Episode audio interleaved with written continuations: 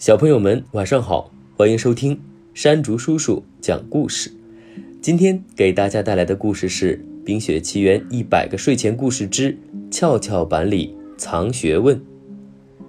快走，快走，跷跷板做好啦！雪宝一溜烟似的把安娜从房间里拖了出来。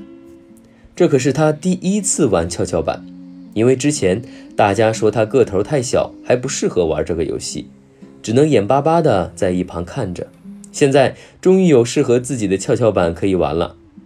这个崭新的跷跷板是克斯托夫亲手给雪宝做的礼物。雪宝迫不及待地先坐了上去。他坐的这一头沉了下来。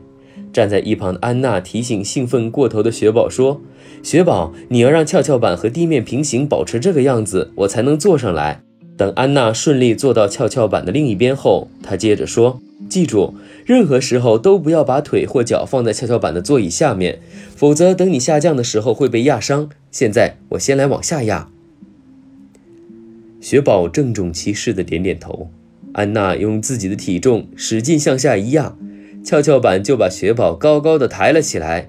哈哈，我变高啦，比克斯托夫还要高好多！雪宝兴奋地喊：“现在该我了！”雪宝说完，使劲往下压。但是跷跷板纹丝不动，即使他用尽全身力气还是不行。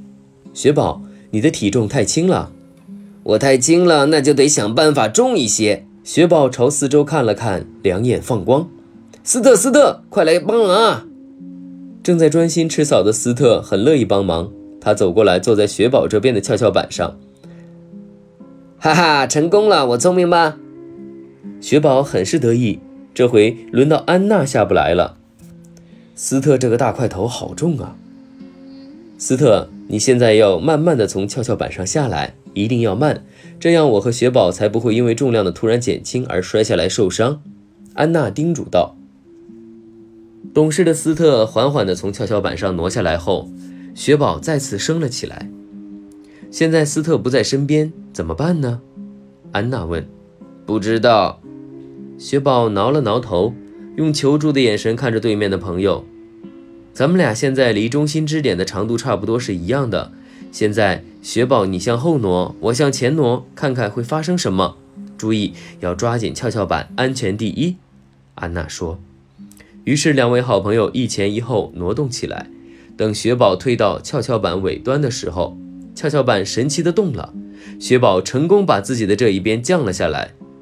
太棒了，体重轻也能把你翘起来。大概我也像艾莎一样有魔法呢。看来雪宝已经忘记刚才自己一筹莫展的样子了。安娜解释道：“这不是魔法，这叫杠杆原理，是科学。玩跷跷板最有意思的地方就在于寻找两边的力矩平衡。就像刚才你体重轻，但是距离中心支点远，形成的是力矩。我虽然重，但是离支点近。当你那边的力矩超过我这边时，就能把我翘起来了。